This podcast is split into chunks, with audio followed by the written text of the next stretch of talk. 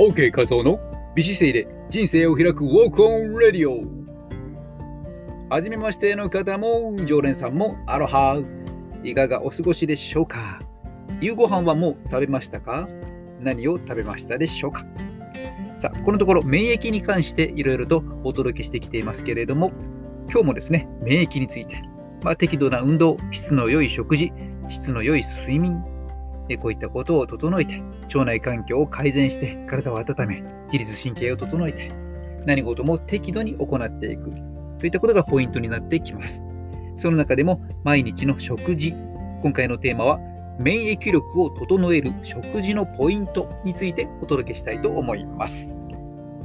バランスの取れた食事ですね。ポイントは1つ。いろいろな食材を取る。これでいきましょう。今日はシンプルです。はい。いろいろな食材を取る。以上ですね。えー、それだけではなんですので、まあ、具体的にはどんな栄養素をより積極的に意識して取っていくと良いかということで、良質なアミノ酸、タンパク質ですね。良質なアミノ酸、そしてキノコ類でいいですね。ベータグルカンも豊富に入っていたり、食物繊維、ビタミン D も取れたりします。他には微腸、腸を整えるために海藻類も積極的に取りたいところです。そして何といっても、ニンニク。ね、そしてニンニクにさつまいも、レンコン、こういった栄養素、野菜を取っていくと。そして発酵食品ですね。発酵食品も自分に合うものを探していっていただいて、まあ、例えばキムチ、納豆、味噌、ヨーグルトといった形で。でこの中で、バイオプロテクスですね。このプロバイオティクスと言われるものですね。まずは善玉菌そのものの腸内に届けるということで、プレバイオティクス。そしてプレバイオティクス。名前似てますけども、プレバイオティクス。こちらは善玉菌の餌となるもので、腸内で善玉菌がそれを食べて、腸内で善玉菌が増えると、餌になるもの。ということで、意識して、このプロバイオティクスとプレバイオティクス、両方を取っていく。でプレバイオティクスですね、善玉菌の餌になるものは具体的にはオリゴ糖とか食物繊維、こういったものですね。具体的にはバナナ、玉ねぎ、ごぼう、大豆、こういった食品がとても優秀です。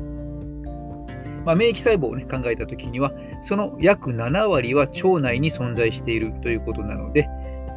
しっかりとですね、えー、腸を整えていくということが鍵になってきます。そしてセロトニンもですね、幸せと安らぎホルモンのセロトニン、これも95%ほどは腸で作られていると言いますので、人間は、ね、ストレス面、えー、メンタル面ですね、メンタルやられてしまうと免疫力が落ちていきますので、その解消のためにもですね、このセロトニン、しっかりと、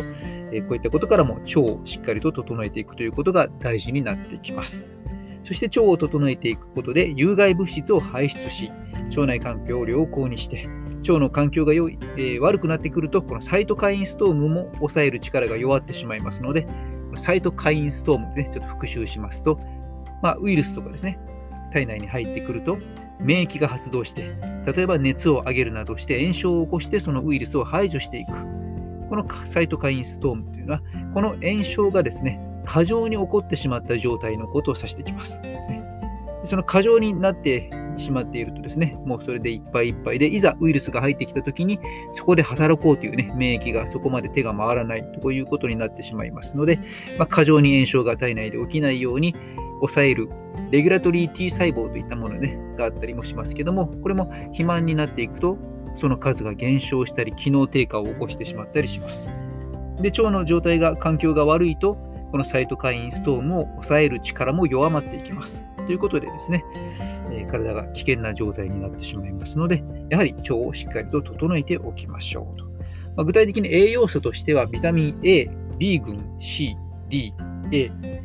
亜鉛、セレン、銅、マンガン、ポリフェノールといったね、こういったところを積極的に摂ると良いという、えー、良いかと思います。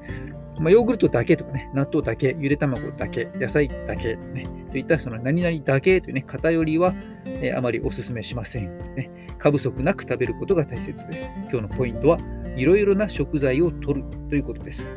で、まあ、ポリフェノールですね。おすすめはポリフェノール類、トマト、リンゴ、お茶とかですね。お茶も緑茶なんかもね、すごく素晴らしいので、こういったことからポリフェノールをしっかりと取って、EPA なんかの入ったね、N3 系の不飽和脂肪酸、